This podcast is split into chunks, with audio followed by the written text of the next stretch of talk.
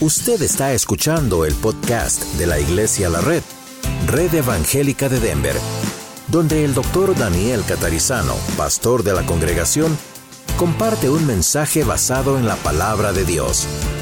Ahora abra su corazón y permita que en los próximos minutos el Señor le hable y le bendiga. Vamos a mirar esto. ¿De dónde es ustedes el título de nuestro mensaje? Vamos a abrir nuestras Biblias en el libro de Filipenses, capítulo 3, versículos 17 al 20.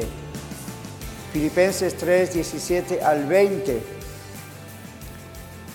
La palabra de Dios es muy clara y vamos a abrir bien nuestros ojos, no nos vamos a distraer y vamos a prestar mucha atención a lo que el Señor nos dice, a usted, a mí, a toda la iglesia.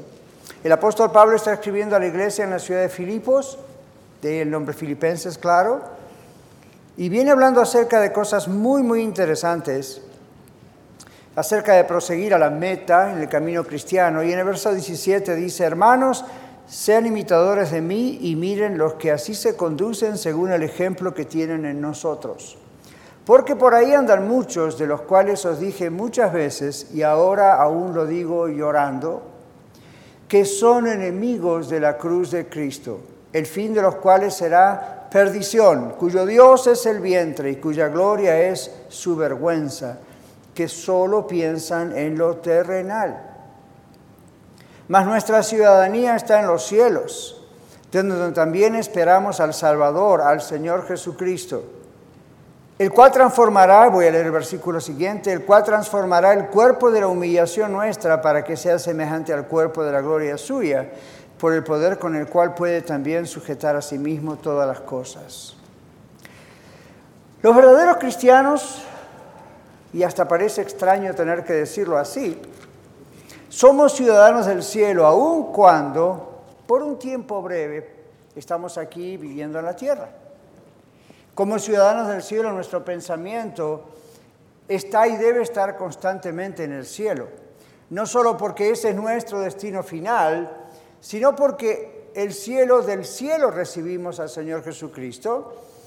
Jesucristo el Señor es el que nos salvó, el que continúa transformando nuestra vida. Así que usted y yo vivimos como cristianos, como seguidores de Cristo, en este planeta que Dios creó llamado Tierra, en este mundo, pero vivimos en la tierra con las leyes del cielo. Respetamos las leyes de la tierra o vamos a la cárcel.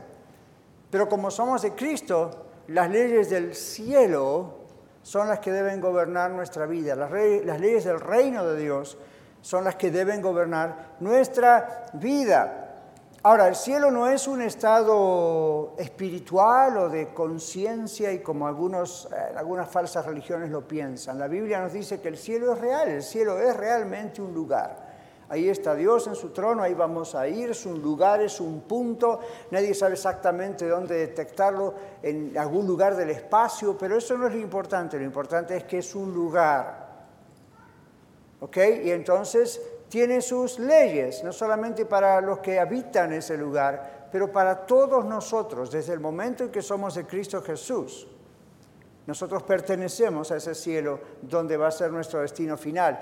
Durante este tiempo, repito, breve en la tierra, Dios nos puso en su iglesia. Y no estamos hablando solamente de los servicios de la iglesia como el de hoy.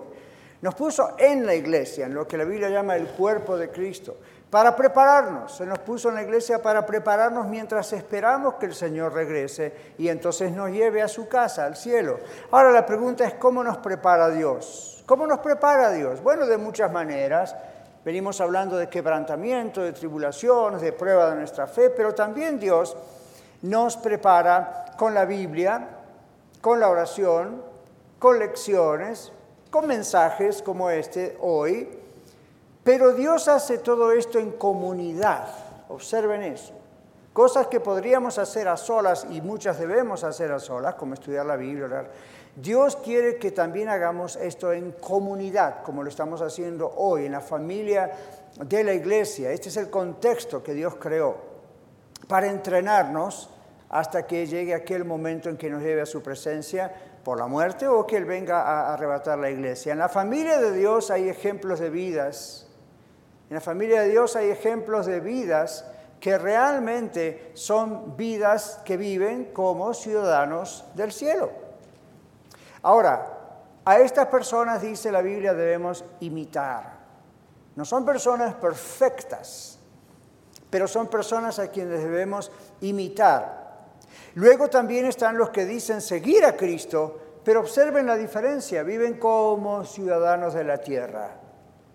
Entonces la pregunta de hoy para usted y para mí es, ¿de dónde es usted? ¿Es usted un ciudadano del cielo o es usted un ciudadano de la tierra? Creo que está claro, ¿verdad? ¿Es usted un ciudadano del cielo o es un ciudadano ciudadana de la tierra nada más? Bueno, Pablo usa un mecanismo que se llama de comparación. Vamos a ver esto. Hay dos tipos de ciudadanos, vamos a aclararlo un poco mejor. En el versículo 17, el apóstol Pablo se pone como ejemplo. Dice, sean imitadores de mí y miren a los que así se conducen según el ejemplo que tenéis en nosotros. O sea, él no es el único, pero él se pone como ejemplo. Hay otros textos en la Biblia muy similares donde Pablo dice, sean imitadores de mí como yo imito a Cristo. Entonces, ¿qué significa esto? Bueno, no hay orgullo en Pablo no hay vanidad, no hay arrogancia. ¿Se atrevería usted a decirle a alguien, hermano, hermana, sea imitador de mí? Yo he hecho esa pregunta muchas veces y la primera respuesta es, no, pastor, no jamás. ¿Cómo le voy a decir yo a alguien, imíteme a mí? ¿Quiere saber una cosa? Debería poder hacerlo. Debería poder hacerlo. Suena arrogante, pero no es. Porque Pablo dice, yo estoy imitando a Cristo y en mi vida estoy siguiendo a Cristo y estos son los resultados de la transformación de mi vida por seguir a Él. Así que el autor de mi transformación es Él, no soy yo. Al imitarme a mí, al imitar lo que Dios hace en mí, realmente están imitándolo a Él. Entonces Pablo no está en una situación de orgullo, ¿verdad? Porque eso sería un pecado. No, Pablo dice, sean imitadores de mí y miren a otros que como yo nos conducimos según el ejemplo, en primer lugar el ejemplo que tenemos del Señor Jesucristo, y ahora ustedes dicen el ejemplo que ustedes pueden ver en nosotros. Entonces, Pablo habla de una ciudadanía para los verdaderos cristianos. Esta ciudadanía celestial no se gana con méritos personales. No se gana, bueno, voy a ser un buen hombre, una buena mujer, Dios me ha ayudado, siempre me ha bendecido, yo voy a la iglesia. No se gana con esos méritos. Eso es muy bueno hacer, pero eso no gana el cielo, eso no gana la salvación. La salvación se gana por medio del arrepentimiento y la fe en la sangre del Señor Jesucristo. Uno se arrepiente reconociendo que es pecador y está lejos de Dios y merece ser condenado, pero recibe a Jesucristo el Salvador que pagó en la cruz cargando con nuestros pecados. Le damos toda nuestra confianza a Él, toda nuestra vida a Él, toda nuestra fe en Él. Él nos salva. Nos sella con su Espíritu Santo escribe nuestro nombre en el cielo, nos aparta como somos ahora de la familia de Dios y aquí nos tiene entrenándonos y creciendo. Ahora, esta ciudadanía que indica la Biblia es pertenencia a Cristo. Esto cambia nuestra manera de vivir. Si usted hace ciudadano de los Estados Unidos, en realidad no cambia mucho su manera de vivir, hay cosas que cambian, entrada y salida al país con libertad, no hay problema, cuando vuelva al país le sellan el pasaporte, welcome home, that's it. Pero la ciudadanía en los cielos, el ser ciudadano en los cielos es muchísimas veces infinitamente más grande y más significativo y transformador para la vida. Y esto se logra a través de poner nuestra confianza en lo que Cristo hizo por nosotros en su cruz y en su resurrección. Así que la ciudadanía en los cielos de la cual habla el apóstol Pablo, otra vez habla de pertenencia a Cristo que cambia nuestra manera de vivir. Expresión clave, cambia nuestra manera de vivir. El verdadero cristiano vive en la tierra como un hijo de Dios que es ciudadano del cielo. Por eso decíamos recién, vivimos temporalmente en la tierra, pero nuestra mentalidad, nuestro enfoque, las leyes que determinan nuestros pensamientos y emociones y actitudes, son leyes del cielo y las aprendemos en la Biblia y de la Biblia. El verdadero cristiano siempre siente en lo profundo de su ser que es peregrino. ¿Qué es un peregrino? Alguien que anda de paso por aquí. De niño aprendí un viejo himno que está basado en 2 Corintios y dice, soy peregrino aquí, en tierra extraña estoy, lejos está mi hogar en un país mejor. Embajador yo soy del reino celestial en los asuntos de mi rey. Allí está nuestra morada final. Somos peregrinos aquí. Estamos de paso. Desde el momento que aceptamos a Cristo, andamos con maletas preparadas para en cualquier momento irnos con Él o que Él venga a buscar a su iglesia y nos vamos todos juntos. ¿Qué tal? Good deal. Entonces, un verdadero cristiano, una verdadera cristiana, es alguien que respeta las leyes del país, respeta las leyes del condado y la ciudad y en su hogar, pero su mentalidad es, estoy de paso por aquí. Compre una casa, compre varias, compre un carro, no lo compre, compre... No importa, ok, good, good for you, pero estoy de paso por aquí. Esa es la mentalidad. Estoy en la tierra como un peregrino, como un extranjero, como alguien que está de paso por los años que Dios nos presta a vivir. Pero observe lo contrario, los que son ciudadanos de la tierra, es decir, se sienten como en casa en la tierra. Les gusta demasiado la tierra, sus pensamientos, la idea. Entonces, toda su concentración, sus esfuerzos, su, inversión de tiempo, dinero, sus emociones, están aquí nada más. Es muy limitado, están en este mundo y le autosatisface. Pero la pregunta es, ¿por qué todavía no son ellos también ciudadanos del cielo? especialmente cuando han escuchado tantas veces el Evangelio. A lo mejor algunos de ustedes aquí, otros viéndonos en YouTube, en Facebook, en, ¿por qué todavía no han pasado al otro reino? ¿Por qué no son ahora ciudadanos del cielo, del cielo, del reino de Dios? A pesar de que han escuchado tantas veces el mensaje y lo están escuchando hoy.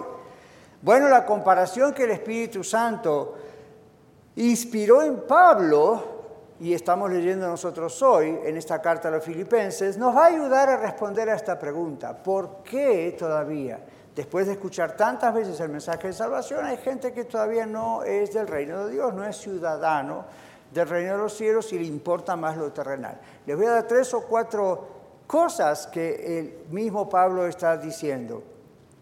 En primer lugar, tenemos que hablar de supuestos creyentes que ya había en la época de los filipenses. Estos eran falsos profetas, falsos maestros. ¿Ok? Se metían en las iglesias, se infiltraban en las iglesias. Estos eran supuestos creyentes, históricamente eran supuestos creyentes griegos, gentiles, influenciados por la filosofía de un filósofo que se llamaba Epicúreo. Él vivió en los años 341 a 270 antes de Cristo. ¿Qué enseñaba Epicúreo? Él enseñaba, y esto le va a resultar a usted muy familiar, a pesar de que hace más de dos mil años de esto. Él enseñaba que la vida se debe vivir evitando el dolor y disfrutando todos los placeres posibles.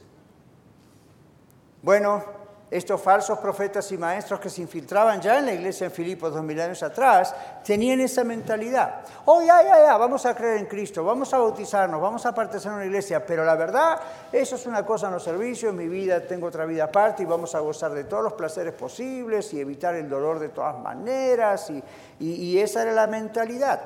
Entonces, la cuestión era disfrutarlo todo. Pablo los califica a estos falsos maestros como adoradores de su propio vientre. Lo leyó, ¿verdad? Cuyo Dios es el vientre.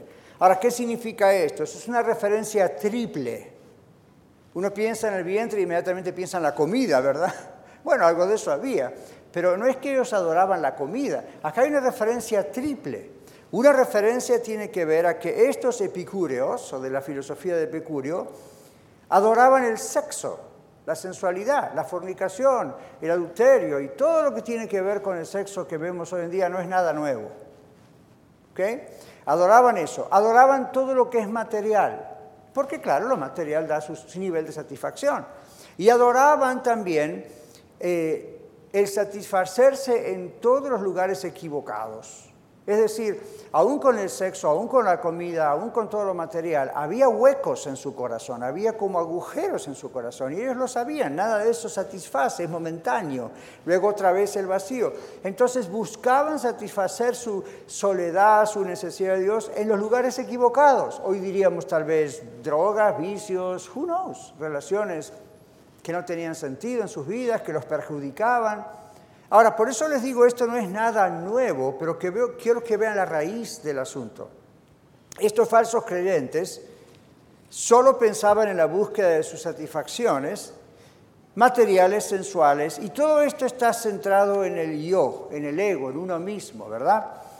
Entonces, estos eran creyentes que degeneraban la libertad, dice el apóstol Pablo, es decir, decían que eran creyentes, aprobaban el mensaje del Evangelio, lo comprendían, lo entendían, pero sus vidas estaban muy lejos de lo que el Evangelio predica. Entonces dice Pablo, ellos degeneraban la libertad, eran libertinos, eran libertinos, y degeneraban la libertad que provee la gracia y la vida con Cristo, la gracia de Dios, y pensaban que podían pecar libremente.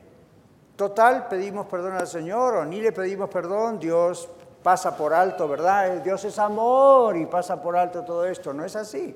Dios es amor, pero no pasa por alto el pecado. Entonces ellos pensaban que sí. E, y el problema era, bueno, usted dice, hay a ellos. No, hay a ellos no. Ellos infiltraban las iglesias, ellos hablaban con otros creyentes de estas cosas. Y entonces la gente estaba tentada a comenzar a caer, porque es más fácil seguir por ese camino en un sentido. Gálatas capítulo 5, cuando Pablo habla a la iglesia en la ciudad de Galacia, dice, porque ustedes hermanos a libertad fueron llamados, solamente que no usen la libertad como ocasión para la carne, sino sírvanse por amor los unos a los otros. Y dice él, porque toda la ley, ¿se acuerdan toda la ley del Antiguo Testamento? Toda la ley se cumple en esta palabra o en esta frase, amarás a tu prójimo como a ti mismo. Pero si se muerden y se comen unos a otros, miren que también no se consuman unos a otros. Entonces les digo, dice Pablo, anden en el Espíritu, en el Espíritu Santo, y no satisfagan ¿qué? los deseos de la carne. Y usted dice, bueno, pero aquí habla de que parece que se llevaban un poco mal. ¿Por qué se lleva una persona mal con otra? Porque está pensando en lo terrenal. Usted, usted, se ha escuchado a usted misma o a usted mismo hablar o ha escuchado a otros decir cosas como, mire lo que me hizo, mire lo que me dijo, y todo está en el me, mío, yo. Eso es buscar todo lo terrenal. Usted es el centro del universo en su mente, ¿ven? Y esto es muy típico de la gente que todavía no es ciudadano del cielo. Todavía no es salvo. En Romanos capítulo 6, la Biblia dice, ¿qué pues diremos? Perseveraremos en el pecado para que la gracia abunde. Es decir, ahora que tenemos la gracia de Dios, no estamos bajo la ley. O decían algunos, entre los epicúreos, vamos a pecar, total, no hay problema. Y Dios dice, no trabaja así la cosa. Si realmente son ciudadanos del reino de Dios, no van a querer estar buscando pecar. En Romanos 6, 15 al 18, otra vez la pregunta, ¿qué pues? ¿Pecaremos porque no estamos bajo la ley, dice Pablo, sino bajo la gracia? En ninguna manera. No saben que si se someten a alguien como esclavos para obedecerle, son esclavos de aquel a quien obedecen. Sea del pecado para muerte o sea de la obediencia para justicia. Pero gracias a Dios, dice Pablo, que aunque antes eran esclavos del pecado, ahora han obedecido de corazón aquella forma de doctrina a la cual fueron entregados y libertados del pecado, ahora son siervos de la justicia. Es una, frase muy larga, son cuatro versículos, pero el tema aquí es, uno deja el reino de las tinieblas, deja de estar bajo el reino de Satanás y las leyes del diablo, y pasa, gracias a Cristo, al reino de la luz admirable, pero aquí también hay leyes. No hay legalismo, pero hay leyes. Son las leyes del cielo, son las leyes que dan vida, son las leyes que dan poder, son las leyes que dan resultado. Son las leyes que a veces cuesta cumplir porque Dios permite pruebas, Dios permite una pandemia, Dios, Dios, permite la muerte, pero esto en vez de alejarnos nos acerca al Señor. Estas otras leyes de este reino, bueno, ¿para qué hablar si todos vinimos de ahí alguna vez? La pregunta es, en este primer punto, ¿quién le enseña a usted hoy a pensar solo en lo terrenal? Porque todos recibimos la influencia de alguien, ¿verdad? Todos, usted, yo, todos. Lo que leemos, lo que vemos, lo que escuchamos, con quién tratamos, influye en nuestra vida. ¿Sabía usted eso, verdad? ¿Lo notó? ¿Y sabía que usted influye en la vida de otros también? Por supuesto que sí. Entonces la pregunta es, si usted todavía está en esa situación donde solo piensa en lo terrenal, la pregunta es, ¿quién le está influyendo? ¿Quién está ejerciendo esa influencia sobre usted? Bueno, en Filipos los falsos maestros, los falsos profetas, los falsos apóstoles, los falsos pastores de esa época. Todos estos y aún hoy siguen la filosofía epicúrea, aunque si usted le diga, a lo mejor digan, ¿quién es este hombre epicúreo? Pero lo que están siguiendo es esta filosofía. Algunos de ellos predican a hoy, o aún hoy en día, escuche esto porque esto es muy, anda muy en boga, escúchelo bien.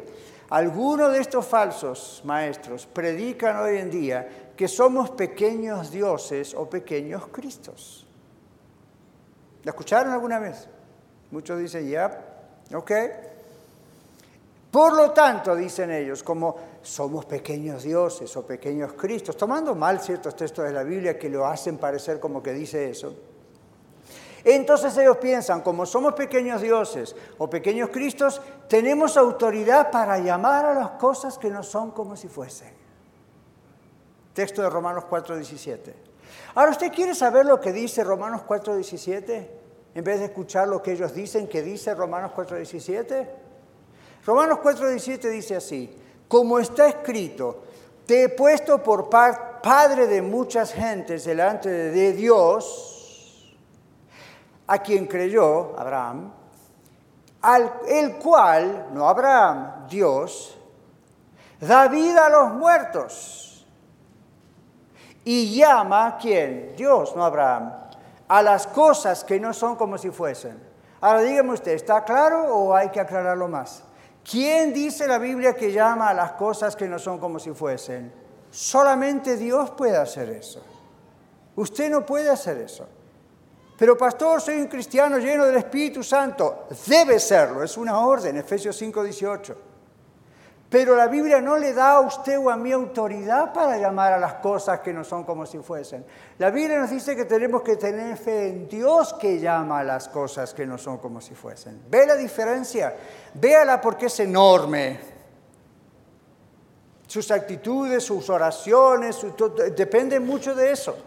Interpretemos bien la Biblia. Ahora, esto es tan viejo como ya dos mil años. Observe, los falsos maestros logran crear en sus seguidores, en aquel tiempo y hoy también, una expectativa de autoridad, apúntelo, una expectativa de autoridad sobre el mundo espiritual. Es una expectativa de autoridad, no es que tienen esa autoridad. Ahora usted dice, en un momento, la Biblia dice, Jesús le dijo a los apóstoles, en mi nombre harán esto y aquello, pero observe que la autoridad está en el nombre de Jesús, no en la persona inmensa la diferencia. Ahora usted dice, bueno, pero estas personas dicen esto, esto en el nombre de Jesús. ¿Recuerda lo que dice Mateo 7:21? No todo el que me dice Señor, Señor entrará en los cielos, sino el que hace la voluntad de mi Padre que está en los cielos. En aquel día algunos me dirán, en tu nombre, echamos fuera de nombre, en tu nombre hicimos esto, en tu nombre hicimos lo otro. Y el Señor les va a decir, apártense de mí, yo no los conozco. ¿Eso qué significa? ¿Invalida el hecho de orar no, eh, echando fuera un demonio o orando por un enfermo? No, absolutamente no. Lo que invalida es tomarse una autoridad que no tenemos. Pero estos falsos maestros y falsos profetas, ya en Filipo, como los modernos hoy, siguen insistiendo con esta idea. Y ahora va a ver por qué tiene relación con la filosofía de Epicurio. Estos falsos profetas, maestros, falsos apóstoles, no hay más apóstoles, by the way, todos estos crean un estado psicológico que lleva al escapismo, es decir, a evadir la realidad, a empujar la realidad fuera con el propósito de satisfacer sus propios deseos o los deseos de alguien más a quien honestamente quieren ayudar. Pero uno puede ayudar equivocadamente. Así que Pablo está atacando este primer grupo entre aquellos que pueden influenciarnos muy poderosamente para desviarnos de la verdad. Por el contrario, el Espíritu Santo, Dios, ¿qué hace Él? Él nos lleva a depender de Él para la fe y para las fuerzas que necesitamos para vivir la realidad. Hoy día hay gente que está diciendo, no declare que existe el COVID, el COVID no existe, really. Llámele como quiera, pero el COVID existe. Entonces, ¿cuál es la filosofía, la idea, la idea diabólica atrás? No hable de estas cosas, esto no es realidad. Entonces, ¿para qué quiero el Espíritu Santo? La Biblia dice que el Espíritu Santo es mi confortador, mi consolador, mi guía, mi maestro. Salmo 23 dice, aunque ande en valle de sombra de muerte, no temeré mal alguno porque tú me sacarás del valle. No me dice, me me sacarás del valle, dice, andarás conmigo en el valle. Cuando tenemos problemas, tribulaciones, quebrantamiento, enfermedad, epidemias, muerte, ¿verdad que aprendemos a agarrarnos más fuerte del Señor? ¿Verdad que aprendemos a depender mucho del Señor? Y si no, venga conmigo un día al hospital y visitemos a algunos enfermos y va a ver que esto es cierto, ¿no? Ahí llega la hora de la verdad. Pastor, no me quiero morir. ¿Por qué no? ¿Ve? Por el miedo.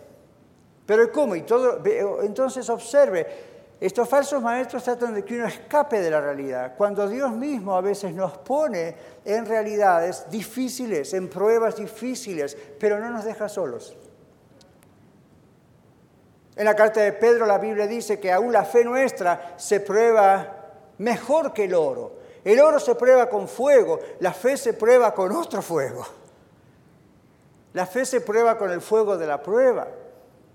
La fe se prueba con ese fuego del quebrantamiento, pero cuando salimos, salimos más brillantes que el oro.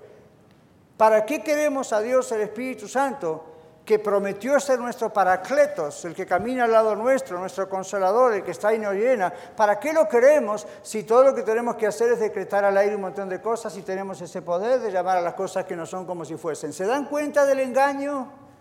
Espero que sí. Pablo advierte que eso es un enfoque en las cosas terrenales. Esa es la filosofía del epicurio, esa es la filosofía de decir no quiero que me duela y pues quien quiere, ¿verdad? Entonces, esto es lo que voy a hacer. Eso me recuerda cuando yo viajaba por muchos lugares del mundo, me encontraba a veces con cristianos que me decían, pastor, ore por mí. ¿Ok? ¿Por qué? Bueno, porque yo tenía mi bebé y lo llevé al médico y la iglesia oró y el bebé no mejora y pasan los meses y el bebé no mejora, entonces lo llevé con la curandera del barrio a ver si ella me escucha. ¿Qué tal? Y usted dice, soy cristiana. Entonces, como Cristo, el Señor se tarda mucho en responder. Como el Espíritu Santo debe estar ocupado con alguien más importante que yo, esa es la mentalidad. Yo quiero soluciones ahorita, no aguanto más sufrir esto. Entonces, a ver el curandero qué puede hacer, o a ver qué puede hacer el hechicero, o a ver quién me lee las manos, o a ver cuánto le puedo mandar a este charlatán en televisión que me dice que si le doy mil dólares me va a Dios a bendecir. ¿Desde cuándo se compran las oraciones? ¿Desde cuándo? Hay hechiceros adentro de las iglesias también, ¿se da cuenta? En el nombre de Jesús. ¿What? Pablo dice, cuidado, cuidado, porque ellos le influyen a usted por Facebook, por televisión, por radio, por libros, por revistas, por conversaciones y prácticas. Pablo advierte a la iglesia de Filipos que estos profetas se dedican a las cosas terrenales. Se refiere a ellos como personas a quienes no debemos imitar. Por eso comienza diciendo, imiten a los buenos ejemplos. No debemos escuchar de ninguna manera, sino que debemos exponer y reprender. Hay una pequeña carta, el libro de Judas, casi antes del final de la Biblia, y está escrito justamente para un ataque a los falsos profetas y maestros. Y la idea es expóngalos. Usted dice, pastor, parece como que usted se pone un poco nervioso cuando habla de esto. Yo no me pongo nervioso yo. Es mi obligación como su pastor exponer lo falso.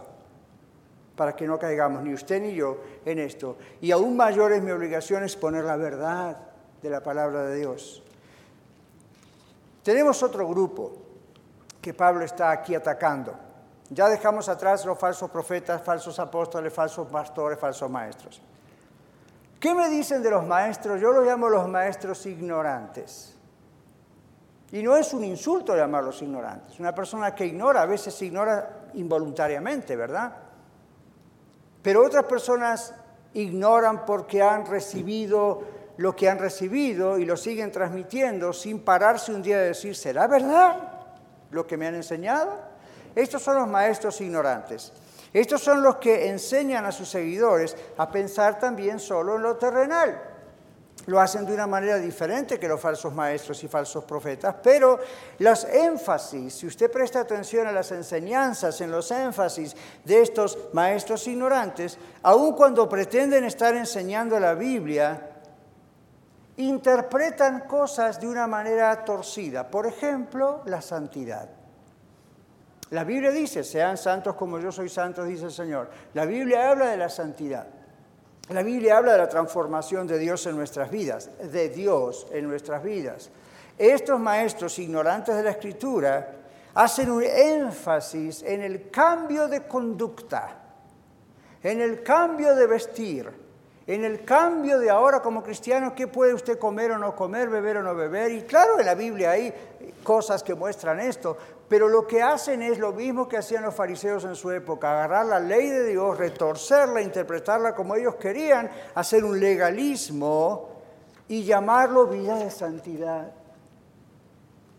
Hasta hay una denominación cristiana que se llama de la santidad.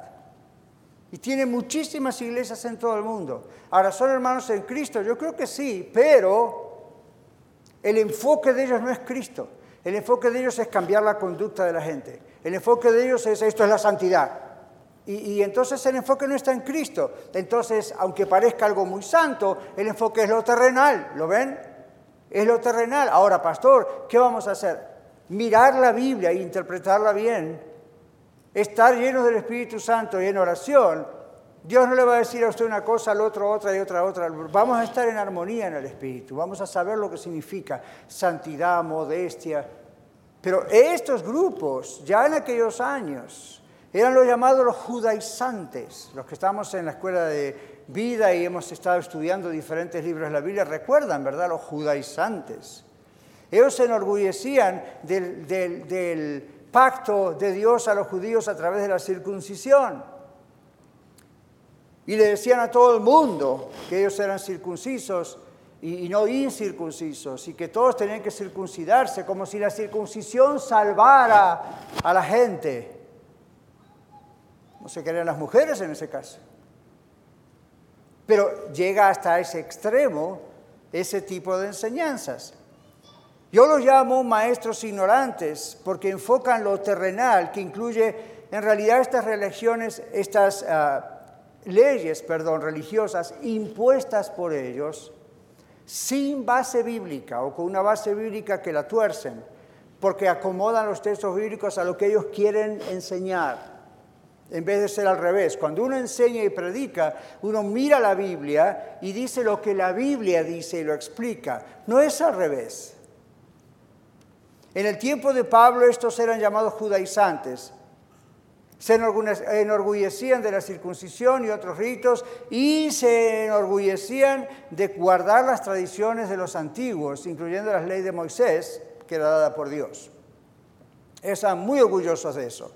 Estos maestros ignorantes de las Sagradas Escrituras también están enfocados en lo terrenal todavía el día de hoy aun cuando lo manifiestan de una manera diferente que aquellos falsos profetas y maestros y apóstoles y lo que dijimos antes. Estos los manifiestan de otra manera, pero observen, de alguna forma están hablando de la salvación por obras o del mantener la salvación a través de las obras. Ninguna de las dos cosas es cierta. Usted no puede ganar la salvación por sus obras de santidad, y usted no puede ganar y mantener la salvación por sus obras de santidad. Hermanos, la salvación depende de, Cristo. La salvación depende de Cristo, lo que Él hizo en nosotros. Y usted dice, sí, pero la gente tiene que vestirse así, portarse así. ¿Sabe qué? Ore para que esas personas sean llenas del Espíritu Santo. Dios le va a decir a esa persona, hijo, hija, esto es lo correcto, esto es lo incorrecto. Usted no va a decir es así o es así. ¿Qué es? No, Dios le va a decir a la persona, como le ha dicho a usted, o como debería usted comprender lo que en realidad Él le está diciendo.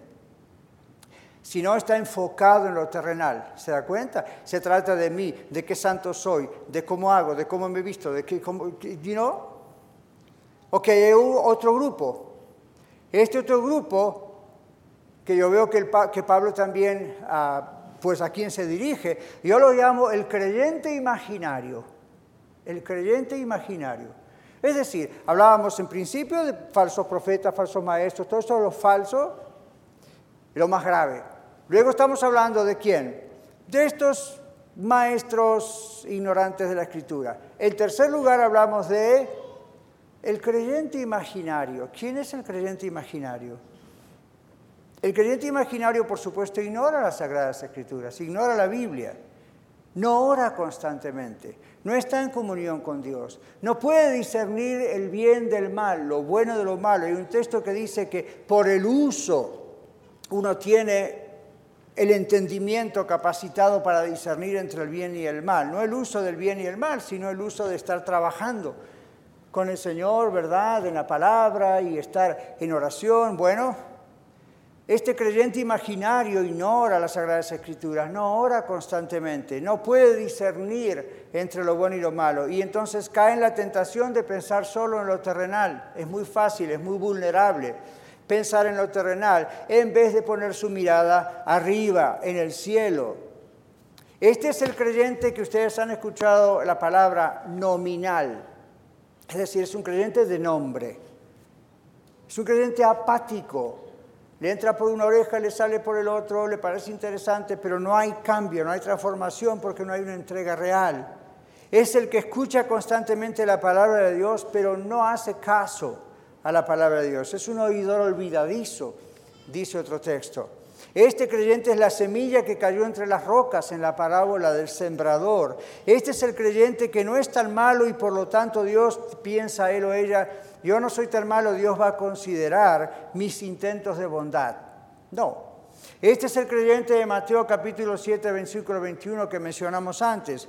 El creyente que dice, Señor, Señor, y cree que es salvo, pero no lo es porque no hace la voluntad de Dios. Y no estamos hablando de leyes y ropa y estas cosas, simplemente no conoce a Dios, entonces su mente siempre está en lo terrenal. Es el que cree que es creyente, es el que cree que es creyente, porque alguna vez hizo una decisión, o aún no quiere hacerla, pero se cree creyente. Asiste a los servicios de la iglesia, puede responder las preguntas básicas sobre el Evangelio, aún no es salvo y sigue viviendo sin interés por su relación con Dios. Es una persona que se califica buena, pero no tiene interés real en conocer a Dios. Es el que cree que es creyente, pero no perdona a sus ofensores. Continúa en ese estilo de vida de pecado. Ustedes sabían que el no perdonar es un estilo de vida de pecado. Ah, pero soy creyente. Y ya, pero ¿y es qué, qué hago con esto? Dios dice, esto no puede estar en mi vida, no puede estar ese rencor y otros pecados. Este es el creyente imaginario. Todas estas cosas que califican a lo que yo llamo el creyente imaginario, mis hermanos de la red, yo tiemblo por esos creyentes. Ustedes me han escuchado decir más de una vez, más de una vez, que yo oro, Señor, que nadie de la red se pierda. Me han escuchado, ¿verdad? Eso no es un honor para mí, un, orgullo mío, es, Señor, que nadie de la red se pierda. Están escuchando el mensaje. Pero hay creyentes de pronto imaginarios y creen que todo va bien. Pablo dice, hijitos por los cuales yo sufro dolores como de parto, hasta que Cristo sea formado en nosotros en vosotros. Y yo pienso como pastor, bueno, no soy un apóstol, no soy Pablo, pero wow, es cierto. Uno ora y piensa y habla y predica y aconseja y ora y piensa y habla y predica y aconseja y ora y predica y enseña y ora y sin embargo de pronto hay gente así en nuestras tres congregaciones y en otras que yo conozco también. Son creyentes imaginarios, no terminan de hacer una decisión real por Cristo.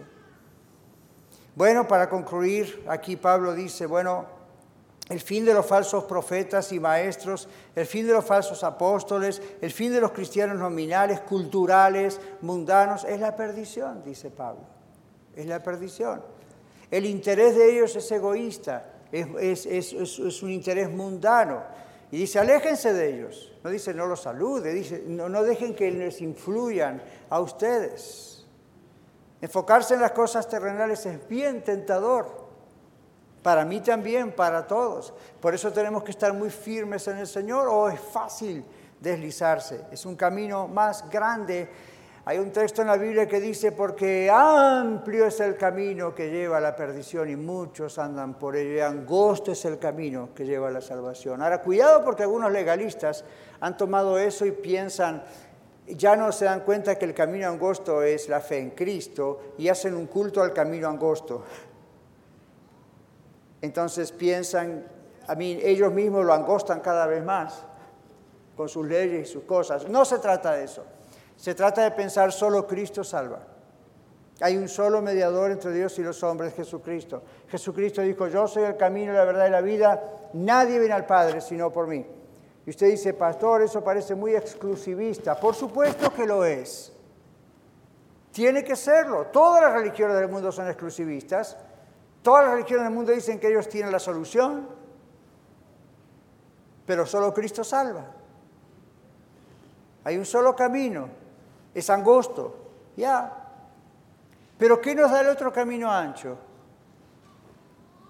Vivirlo mejor, fácilmente, vivirla mejor, fácilmente, como decía Epicurio, evitar el dolor, evitar las pruebas, satisfacerse de todo lo que se puede satisfacer uno aquí sexualmente, materialmente, ok, fine, pero ¿cuál es el destino? La perdición. La perdición. Pero es tentador tratar de mirar hacia el otro lado. A veces parece que nuestros amigos, parientes, familiares que no tienen a Cristo en su corazón daría la impresión de que la viven más fácil. No se engañe. ¿Sabe que hasta algunas de nuestras oraciones pueden demostrar que solo pensamos en lo terrenal? Ya. Algunas de nuestras oraciones, cuando usted está orando y yo estoy orando, a veces tenemos que estar rechequeando lo que estamos diciéndole al Señor. ¿Por qué? Porque podemos estar solamente enfocados en lo terrenal sin darnos cuenta. Y decimos, bueno, pero hay que perseverar en la oración. Pastor, ¿se acuerda de aquella mujer viuda? Ok. Pero la oración que es de perseverar la Biblia dice que es la oración que está de acuerdo, alineada a la voluntad de Dios. Cuando usted y yo sabemos que algo es la voluntad de Dios, insista, persevere, continúe, porque esa oración va a ser respondida. Cuando se trata de usted y de su propia satisfacción, como dice la Biblia en la carta de Santiago, pedís y no recibís porque pedís para gastar en vuestros propios deleites. Eso es contra los epicúreos, ¿ven? Almas adúlteras, ¿no saben que la amistad con el mundo es enemistad con Dios? Cualquiera que hace, hace amigo del mundo, es decir, que piensa como el mundo, que se transforma en enemigo de Dios. ¿Quién de ustedes quiere ser enemigo de Dios? Pero eso es lo que la Biblia dice. Uno puede llegar a ser enemigo de Dios, perseverar en oración en algo que está fuera de la voluntad de Dios, es perder el tiempo y es alimentar nuestro enfoque en nosotros. Pero ¿qué de los ciudadanos del cielo en conclusión? Porque la comparación grande está entre ciudadanos del mundo, de la tierra, ciudadanos del cielo, dos mentalidades diferentes. Los ciudadanos del cielo tenemos nuestra mirada puesta en los cielos, donde está Cristo a la diestra de Dios. Sabemos que somos peregrinos, sabemos que andamos de paso en esta tierra, compremos, vendamos, tengamos hijos, nietos, bisnietos, hagamos lo normal, pero recuerden que estamos de paso. Nuestra mentalidad, nuestro enfoque, nuestro esfuerzo mayor es, el cielo me espera. Yo pienso que cuando no actuamos así es porque no creemos que el cielo nos espera. Pensamos que es una ilusión, pensamos que qué bonito, a ver qué dice Dios cuando me muera. Dios ya dijo lo que pasa cuando uno muere. Si usted es de Cristo, ya sabe dónde va. Y esa tiene que ser la mentalidad. Soy peregrino aquí, estoy en una tierra extraña, no Estados Unidos, el mundo. El cielo es nuestro verdadero hogar. Compárelo. ¿Qué es la eternidad con 70, 80, 100 años más o menos que usted y yo podamos vivir en la tierra? Vamos a mirar para atrás y vamos a pensar, mi vida en la tierra fue un, oh, ya está. Hoy en día nos parece, tenemos el mundo por delante, tenemos la vida por delante. ¿De veras? ¿Quién de ustedes sabe cuál es su último día? Nadie. Entonces, vivamos como ciudadanos del cielo. Si tenemos a Cristo en nuestro corazón, Él nos da el poder para esto. Mientras vivimos aquí en la tierra, claro que debemos ser responsables. Debemos ser ejemplos en la sociedad, en la familia, donde estemos. Debemos ser un testimonio de que Cristo vive y aún quiere salvar a otros mientras Él no regrese. Debemos vivir en la tierra, pero como ciudadanos del cielo. Mis hermanos y amigos, lo que más amamos en la vida determina nuestro enfoque y cómo vivimos en la tierra. Si vivimos como ciudadanos de la tierra nada más, nuestros pensamientos serán terrenales y todo acá empieza y todo acá termina con la tumba. Si nosotros tenemos la ciudadanía en Cristo, en los cielos, somos realmente salvos, estamos en la tierra, somos responsables de todo lo que tenemos que ser responsables, pero nuestra cabeza está siempre en el cielo. Siempre estamos pensando, hay leyes del cielo que están en mí y debo cumplir porque aquel es mi verdadero país. Usted puede notar, si usted vive lejos de Dios, cuando su enfoque está solo en las cosas terrenales. ¿Ya? La vida pasa rápidamente y muchos continúan posponiendo reconciliarse con Dios.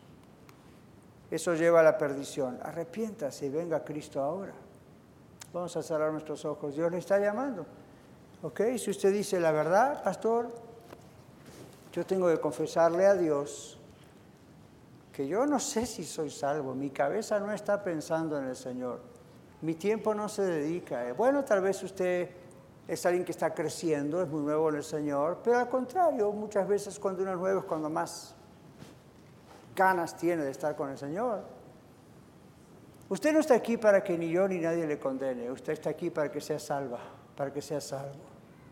Si usted dice, ok, yo estoy siendo influenciado por estos falsos profetas, falsos apóstoles, falsos maestros, decida hoy en el nombre de Jesús romper todos esos videos, romper esas suscripciones a esos canales.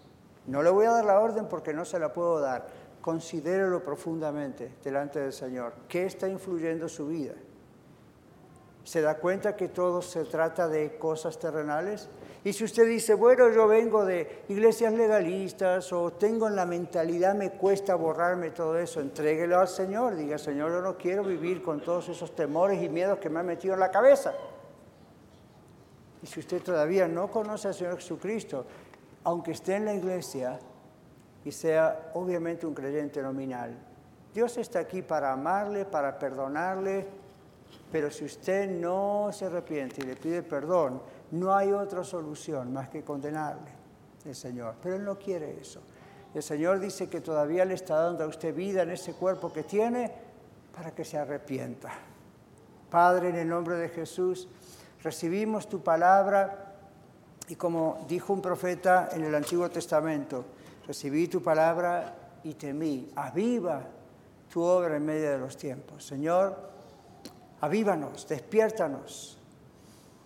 Aquellos que quizá no están seguros de conocerte, obviamente no deben conocerte y por eso tienen dudas.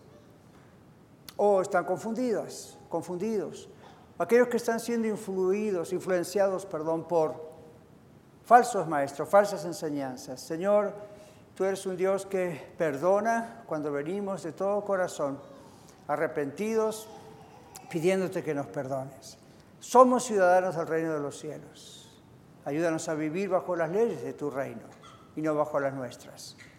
Padre, si aquí hay alguien que aún todavía no te conoce y tú lo sabes, te ruego en el nombre de Jesús que tú toques ese corazón y realmente, y realmente se arrepienta, como hemos hecho la mayoría de nosotros. y conozca a Cristo de todo corazón. En el nombre de Jesús. Amén. Muchas gracias por escuchar el mensaje de hoy. Si tiene alguna pregunta en cuanto a su relación personal con el Señor Jesucristo o está buscando unirse a la familia de la Iglesia La Red, por favor no duden en contactarse con nosotros.